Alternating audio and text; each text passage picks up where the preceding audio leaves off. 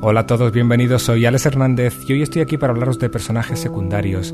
De ellos ya hemos dicho muchas cosas en las últimas sesiones. Hemos dicho que deben cumplir una función en la historia, tanto dentro de ella, ayudando o entorpeciendo a los protagonistas, como definiéndoles a ellos y a nuestro universo.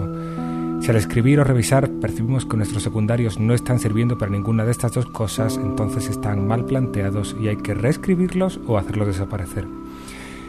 Dijimos también que los secundarios se dibujan a trazos gruesos, sin necesidad de entrar en detalles, y que por tanto suelen ser personajes planos y estáticos. ¿Qué más queda por decir entonces? Pues si queréis averiguarlo, acompañadme en esta sesión número 14 de nuestro taller literario.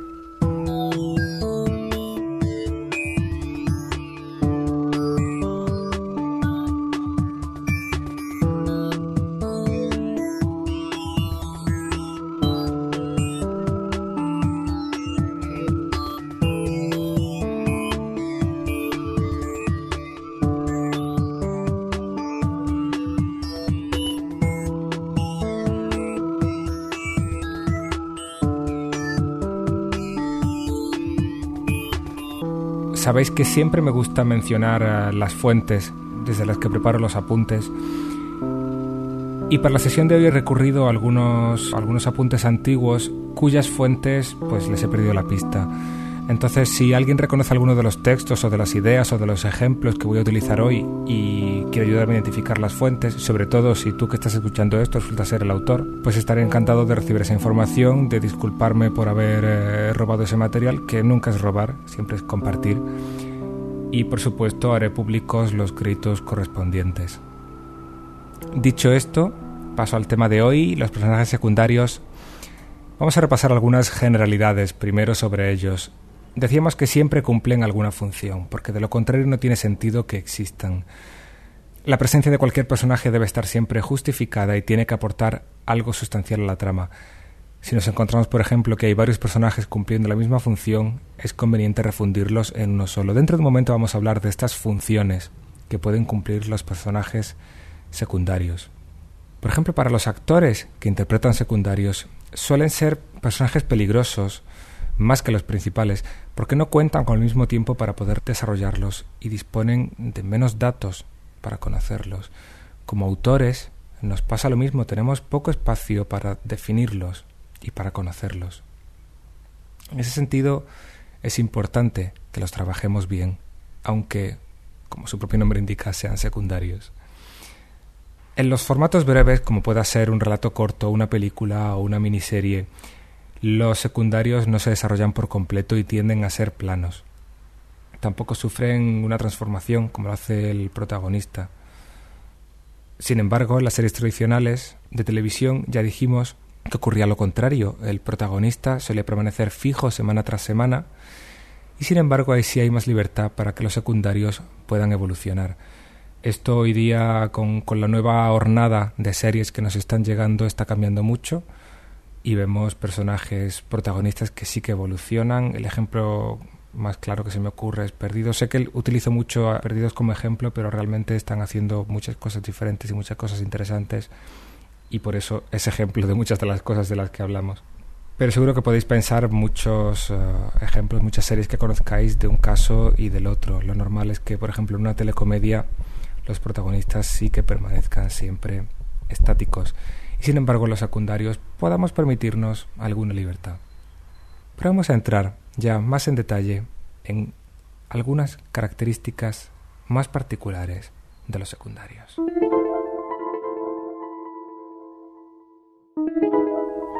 Decíamos hace un segundo que los secundarios deben cumplir una función. ¿Pero a qué nos referimos con eso de cumplir una función? Bien, pues vamos a hablar de algunas funciones de los personajes secundarios que son clave en gran parte de la ficción que podemos encontrarnos.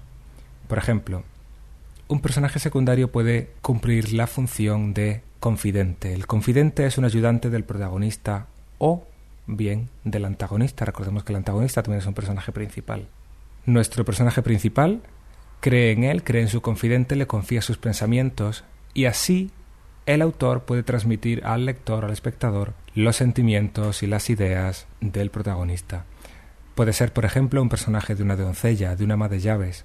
Es Sam para Frodo en El Señor de los Anillos. Es Robin para Batman, es Watson para Holmes, es la chica de turno para Indiana Jones.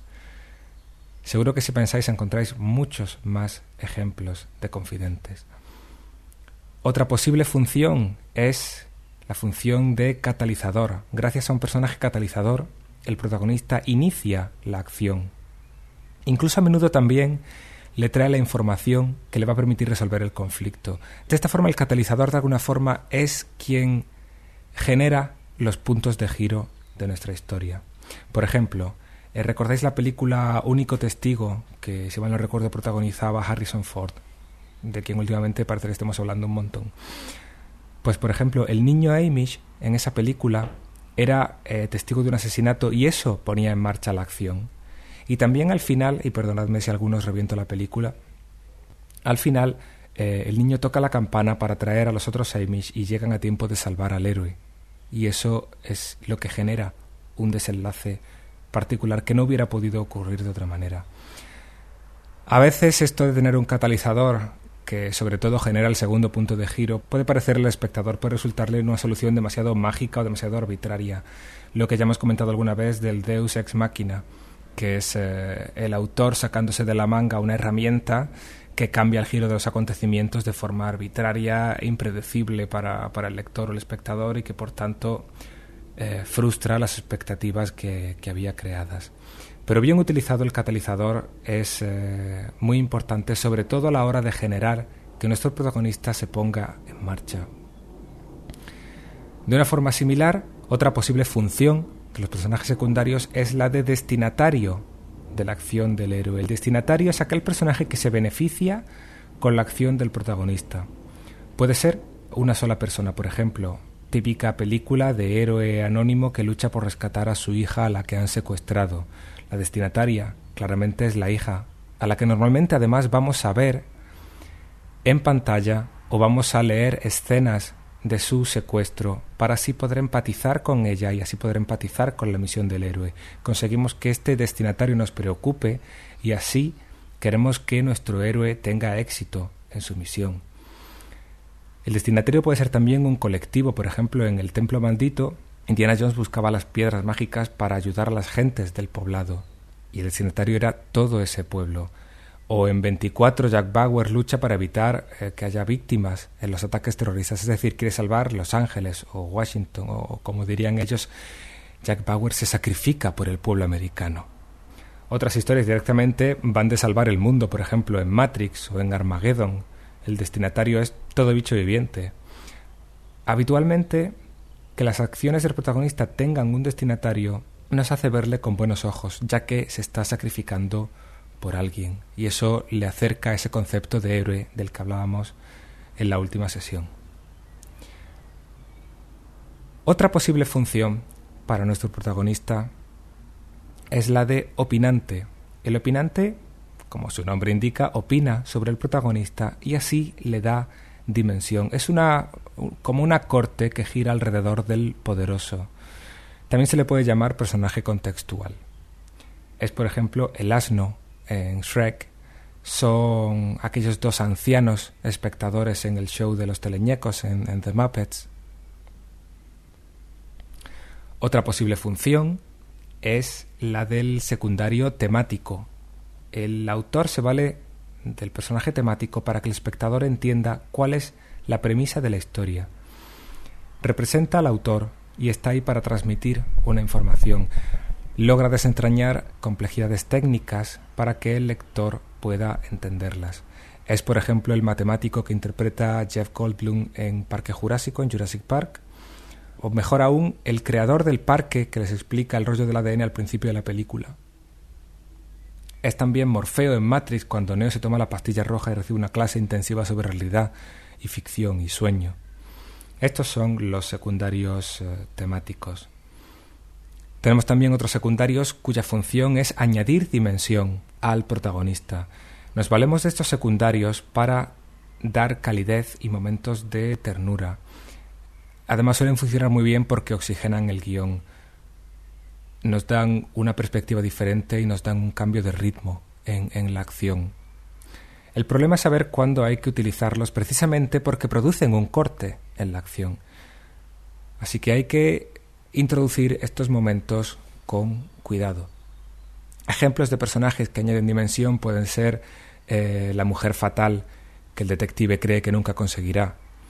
En Perdidos, los personajes que añaden dimensión son las esposas o las novias o las ex amantes de Jack y de Said y de Sawyer o el padre de Locke. En la última serie de Glenn Close, en Damages, de la que creo que todavía no se ha hablado y que estoy disfrutando mucho en estas últimas semanas, la familia del personaje de Glenn Close añade dimensión porque presenta problemas secundarios para la trama que enriquecen al personaje que ella interpreta. Ella es un tiburón de la abogacía, pero esa familia que está ahí de fondo con sus propios problemas y sus propios dramas le dan una riqueza emocional a la abogada que si no, no tendría. Otros secundarios sirven, por ejemplo, para dar contraste.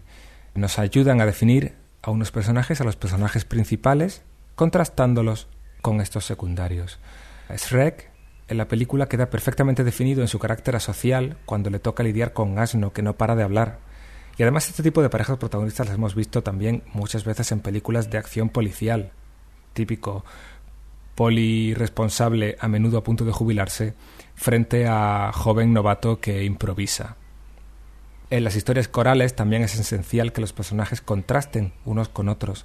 En Perdidos también hay varias parejas que se definen por contraste, por ejemplo, Jack responsable frente a Sawyer vividor o Jack y Locke, hombre de ciencia, frente a hombre de fe. Por último, la última función de la que voy a hablaros hoy es la función de toma de tierra. La toma de tierra es el punto de vista del espectador. Se utiliza en las películas de ciencia ficción, sobre todo, las historias de ciencia ficción, porque es el que descree, el que alucina con lo que está pasando. Es, eh, es muy valioso porque cuando por fin el personaje toma de tierra, cree, entonces también comienza a creer el espectador. En Perdidos este personaje sería seguramente Harley.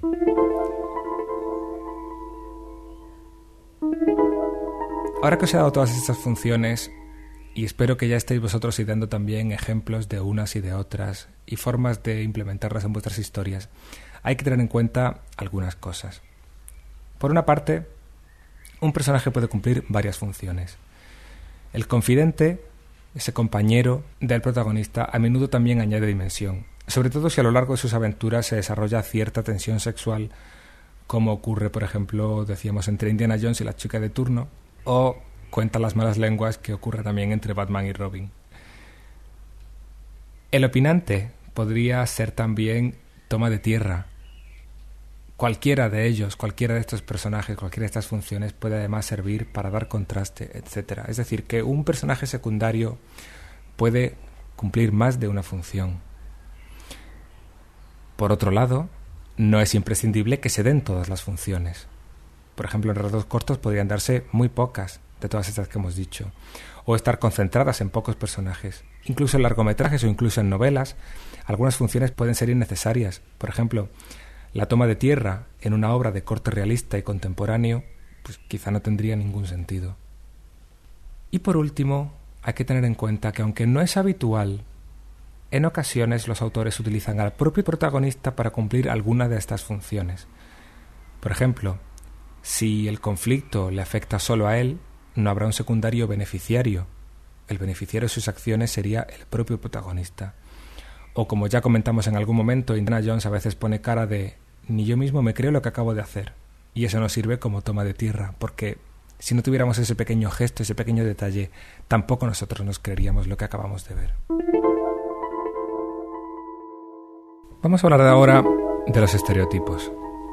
¿Qué son los estereotipos? Todos tenemos una idea de cómo son ciertos tipos de personas, de cómo actúan las gentes de ciertos oficios, de la manera de ser o de pensar de cierto grupo social o cierto grupo de edad al que asociamos inconscientemente una personalidad específica. Así nos dejamos influir por esta especie de subconsciente colectivo y vemos a un marinero como un joven pendenciero y mujeriego, o a un profesor nos lo imaginamos con gafas gruesas y despistado.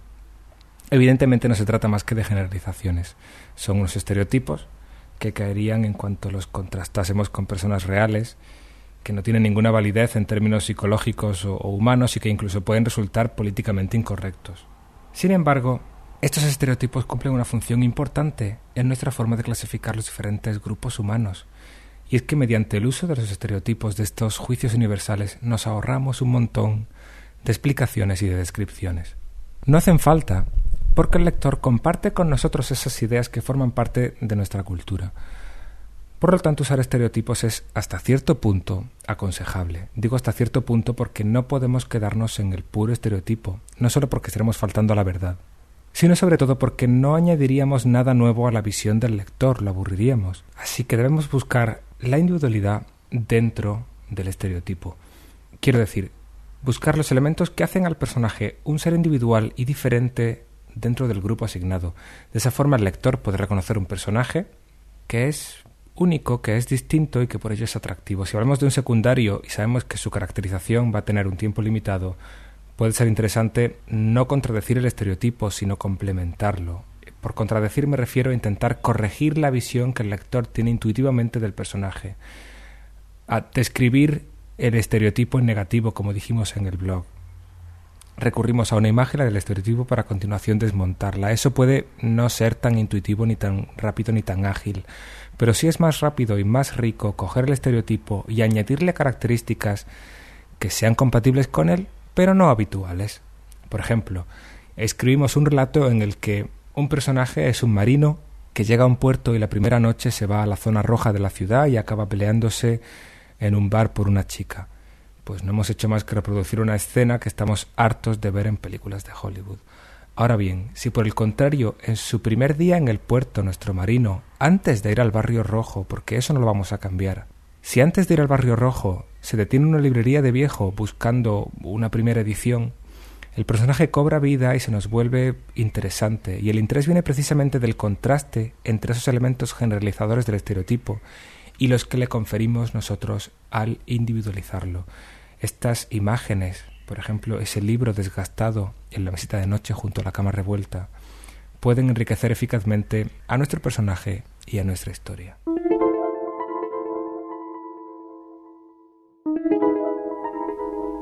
Si hablamos de literatura, de personajes y de estereotipos, tenemos que hablar de arquetipos. Los arquetipos son precisamente reducciones de la compleja variedad humana que se hacen no solo dentro de la ficción, sino también dentro del mundo de la psicología. Vamos a entenderlo mejor si vemos algunos ejemplos. Los cinco arquetipos básicos comenzarían en primer lugar por el héroe. de las características del héroe ya hemos hablado porque ese arquetipo suele utilizarse para personajes protagonistas. El héroe es bondadoso, tiene buen corazón, tiene una moral recta, etcétera. Todo esto ya lo hemos dicho. Pero hay otros arquetipos, los otros cuatro arquetipos básicos suelen aplicarse a personajes secundarios. Por ejemplo, el arquetipo del sabio es un personaje que seguramente fue héroe en el pasado, pero ha pasado ahora en segundo plano, conforme se está haciendo mayor, y se dedica ahora a compartir su sabiduría actuando como mentor del héroe.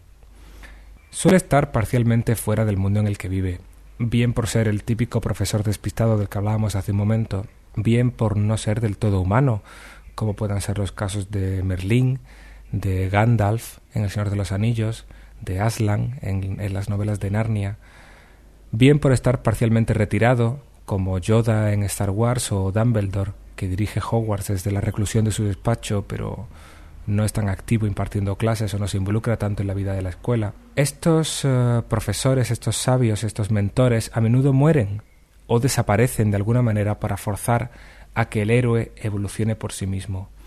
Y repasad vosotros mismos de todos estos personajes que, que acabo de decir, Gandalf, Aslan, Yoda, Dumbledore, cuántos de ellos no mueren en algún momento de la historia. No quiero reventarle a nadie el final de nada, pero hay un número importante de ellos. Otro arquetipo interesante es el del niño. El niño representa la inocencia y una visión del mundo libre de prejuicios. Puede ser eh, Calvin en Calvin y Hobbes, puede ser Mafalda, pero puede ser también un niño que se comporta como un adulto.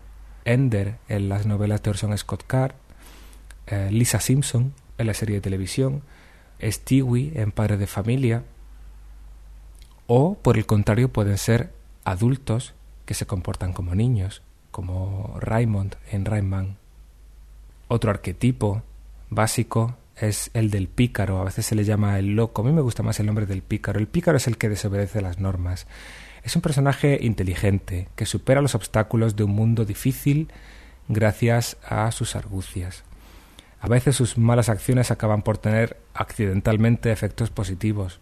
Por ejemplo, tenemos a Puck en El sueño de una noche de verano, tenemos el clásico de la literatura española de Pícaro es El Lazarillo de Tormes, que en este caso es un protagonista. Tenemos a, al Aladdin de, de, Disney, tenemos a Bugs Bunny, tenemos a Bart Simpson, tenemos a Jack Sparrow en Piratas del Caribe, tenemos a Naruto en la serie manga, tenemos a la Pantera Rosa. Fijaos además en la gran diferencia que hay entre niño y niño, entre Calvin, que yo lo englobaría, pese a todo lo malo que es y todo lo travieso, lo englobaría dentro del arquetipo de niño, y Bart Simpson, que lo englobaría dentro del arquetipo de pícaro. Pero vamos a pasar al último. El último arquetipo básico es el de la madre. Tradicionalmente la madre representa vida, fertilidad y también protección y sustento. Los personajes basados en este arquetipo suelen mostrar simpatía y entrega, un instinto, una intuición casi mágica, una sabiduría que no proviene de, de la razón, sino, digamos, de ese instinto maternal, por llamarlo así. Ejemplos tantísimos personajes cuyo conflicto es el rescate o la protección de sus hijos, o Marge Simpson. En el lado negativo hay ocasiones en que la madre puede representar el control y la opresión, lo que está corrupto u oculto, lo que es secreto u oscuro, como por ejemplo las madrastras de Blancanieves o de Cenicienta. Estos cinco, decía, son eh, arquetipos básicos según distintas clasificaciones. Por ejemplo, la de Carl Jung y esta es una clasificación que no viene del mundo de la ficción, sino del mundo de la psicología o incluso de la filosofía. Pero podemos ir más allá de estos arquetipos y encontrar otros muchos, en función también del marco de referencia al que nos ciñamos. Por ejemplo, en cine negro hay también unos arquetipos propios, el detective y la mujer fatal, que ya los hemos mencionado hace un momento. En el cine romántico clásico van a estar el arquetipo del caballero, de la damisela, de la criada, Cualquier breve resumen que podamos dar en pocas palabras de un carácter y nos evoque una serie de matices familiares se puede considerar un arquetipo. Y como hemos dicho es fácil y útil recurrir a ellos. El cuentacuentos, el científico loco, la prostituta con corazón de oro, el ladrón de joyas, la medium. Bueno, podríamos seguir así hasta el infinito.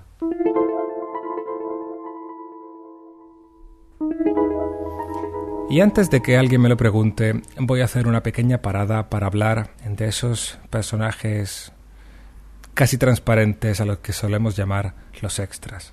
En cine, sobre todo en la industria estadounidense politizada por los sindicatos, se establece una notable diferencia entre actores secundarios y extras. Básicamente, muy básicamente, los secundarios tienen texto y los extras no. Y en función de eso, además, los actores que los interpretan entran en una categoría salarial o en otra. Si tienes la suerte de que una productora te encargue que escribas un guion, sobre todo en televisión, además, seguramente tendrás limitado por presupuesto el número de secundarios y de extras con los que puedes contar, y te verás forzado a enmudecer a ciertos personajes por motivos de presupuesto. Sin embargo, no te engañes, con o sin texto, los extras también son personajes secundarios porque también tienen una función. Vamos a imaginar que tenemos un kiosquero a quien nuestra protagonista, que es una ocupada mujer de negocios, compra el periódico cada mañana al entrar a la oficina. Si queremos utilizar la escena para remarcar la humanidad de la protagonista, podríamos mencionar que saluda al kiosquero, o incluso escribir un diálogo de dos líneas donde se llaman por sus nombres.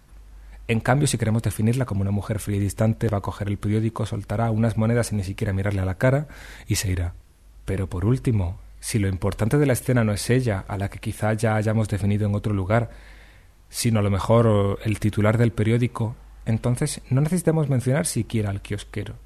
Mencionamos el acto de comprar el periódico, pero hacemos desaparecer al intermediario porque es innecesario para nuestra historia, que en este momento se centra en los contenidos del periódico. Es decir, que estos extras también deben cumplir una función. Por poner un ejemplo, en muchas historias, sobre todo en películas de acción, algunos personajes solo sirven para ser carne de cañón.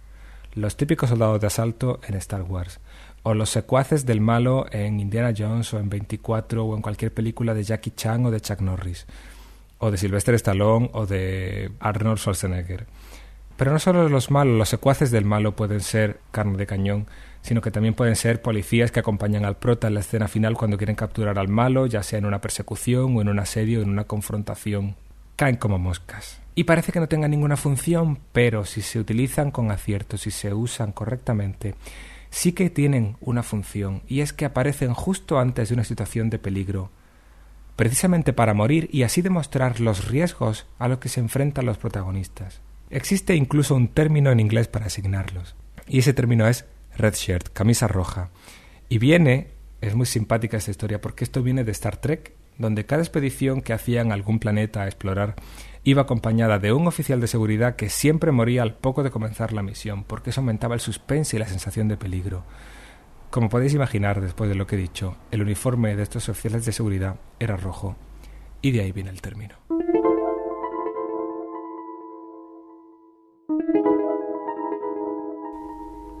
A veces puedes encontrarte en la situación de que estás escribiendo una historia y tus personajes secundarios están intentando robarle el protagonismo a los personajes principales. ¿Por qué nos pasa esto?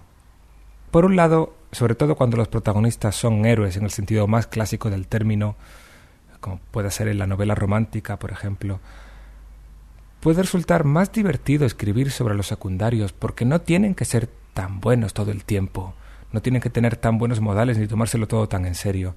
Además, sus escenas pueden resultar más sencillas de escribir porque al no acarrear la carga de la trama ni del conflicto central, pues nos, nos presentan una cierta mayor libertad. Pero esto es engañoso. Para empezar es engañoso porque el hecho de que algo sea fácil de escribir o divertido no significa que sea bueno. Normalmente, si te aburre lo que estás escribiendo, también vas a aburrir al lector. Pero que te divierta no es suficiente para que le divierta también a él, aunque es un buen comienzo. No te dejes llevar por la facilidad. Como ya he dicho en alguna ocasión, en la vida real tendemos a evitar los conflictos y por inercia tendemos a hacer lo mismo al escribir ficción, pero ¿cuál es el interés de esas historias sin conflicto? No nos engañemos, contar bien una buena historia es difícil. Entonces, vamos a descartar la posibilidad de que nos estemos dejando llevar por nuestros secundarios simplemente porque nos resultan más fáciles de escribir. Vamos a darnos cuenta de esto y cortarnos a nosotros mismos en ese sentido y centrarnos en nuestro conflicto principal. Pero vamos a suponer que no es una cuestión de comodidad, sino que realmente un secundario o una subtrama se han vuelto más interesantes que tu trama principal. Entonces algo está fallando. ¿La solución ahí cuál es? ¿Es, quitar la subtrama? ¿Vas a quitar lo mejor de tu texto? No, hay otras formas de enfocarlo. Puedes decidir que la historia que tenías en la cabeza no estaba correctamente enfocada Quizás necesites eliminar esa trama principal tan sosa y llevar a primer término esa subtrama tan interesante. Estarás traicionando la idea original, sí, pero ¿a quién le importa una idea que no estaba funcionando?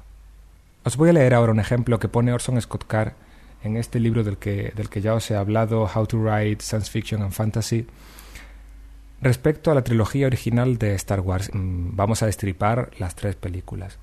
Esto es lo que dice Card, son varios párrafos. Dice así.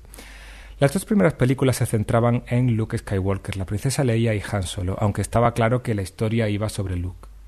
Sin embargo, cuando las películas triunfaron hasta hacerse un hueco en la cultura popular, se dio un fenómeno curioso, que un número desorbitado de niños admiraba a ese villano monstruoso que era Darth Vader.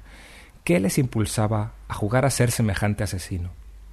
Sospecho, dice Card, que se debe a que todo lo que hacían los buenos era en respuesta a Darth Vader.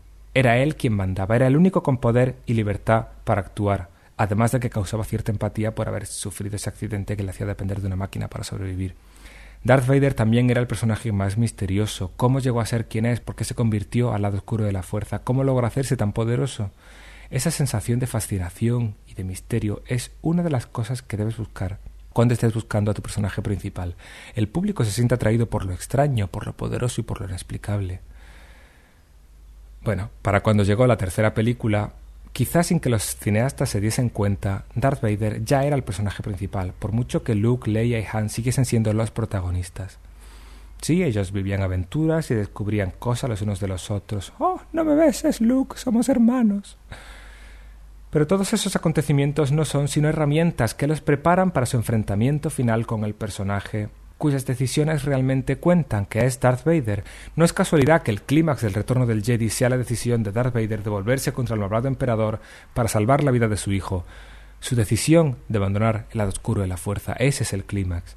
El final de la historia se reduce a la elección de Darth Vader. Él es el centro de la película, era su historia, aunque nosotros en ningún momento deseáramos que él ganara. Aquí acaba la cita de Card y este es un ejemplo de cómo un personaje secundario puede pasar a tener cada vez más protagonismo. Por suerte esto ocurrió durante una trilogía y entonces cada película por separado funciona a su manera.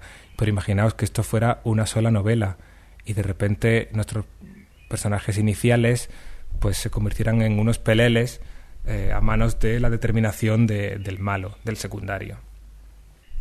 Según el punto de vista de Card, los guionistas y Lucas se dieron cuenta y en la tercera película, cuando vieron el peso que tenía Darth Vader, le dieron en el retorno del Jedi el protagonismo que se merecía. Por desgracia se lo dieron también a los Ewoks, que como dijo Harley en el último capítulo de Perdidos, dan asco. Pero quitando ese pequeño defecto, sí que se centraron en este personaje tan carismático. Poco podía imaginar Card cuando escribió estas líneas que pocos años después Lucas iba a dedicar una trilogía completa precisamente a los orígenes de Darth Vader, a este personaje de Anakin Skywalker y cómo avanzó, cómo evolucionó hasta convertirse en Darth Vader.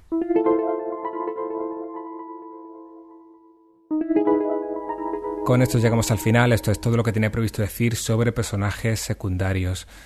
Se puede seguir diciendo mucho más, pero para eso tenemos los foros, allí podemos hablar de nuestros personajes favoritos, qué funciones cumplen, a qué arquetipos pertenecen o de qué forma el autor los ha diferenciado del estereotipo habitual. Os invito a que participéis, están cada vez más activos y sobre todo a que toméis parte también en los ejercicios, en los pequeños retos literarios que vamos planteando para poner a prueba y poner en práctica lo que vamos aprendiendo y lo que vamos comentando aquí. En la próxima sesión, en el número 15, trataremos sobre caracterización. En principio va a ser la última sesión que tengo previsto dedicar a personajes. Así que de nuevo os invito a que utilicéis el foro y el formulario de contacto para sugerir temas que os gustaría que tratáramos aquí en el podcast. Como siempre, todo esto y mucho más en www.taller-literario.es. Ya comenté en alguna ocasión que los costes del servidor han ido aumentando conforme ha ido creciendo el tráfico y el número de suscriptores al taller, por lo cual me he permitido crear una pequeña sección que podréis encontrar dentro de la, de la página principal que se llama Colabora. Pinchando ahí accederéis a, a, unos enlaces a varias tiendas. Si compráis vuestros libros, vuestras películas, vuestro material de ocio ahí a través de esos enlaces, el Taller Literario recibirá una pequeña comisión que nos ayudará a sufragar estos costes del servidor. Además, me he permitido también añadir un botón de PayPal para donaciones, de tal forma que podáis hacer vuestra pequeña contribución a este proyecto y podamos mantenerlo vivo. Os agradeceré enormemente cualquier aportación, por pequeña que sea, de una forma o de la otra. Eso es todo por hoy, espero que os haya gustado esta sesión en la que aunque hemos tenido un poco de ruido de tráfico de fondo, también nos han acompañado unos pajaritos primaverales para hacer más agradable la escucha. Nos vemos, como decía, en la web, espero vuestros comentarios, espero vuestra participación en los foros, espero vuestros correos y espero veros aquí como siempre dentro de un mes en la próxima sesión del taller literario. Un fuerte abrazo.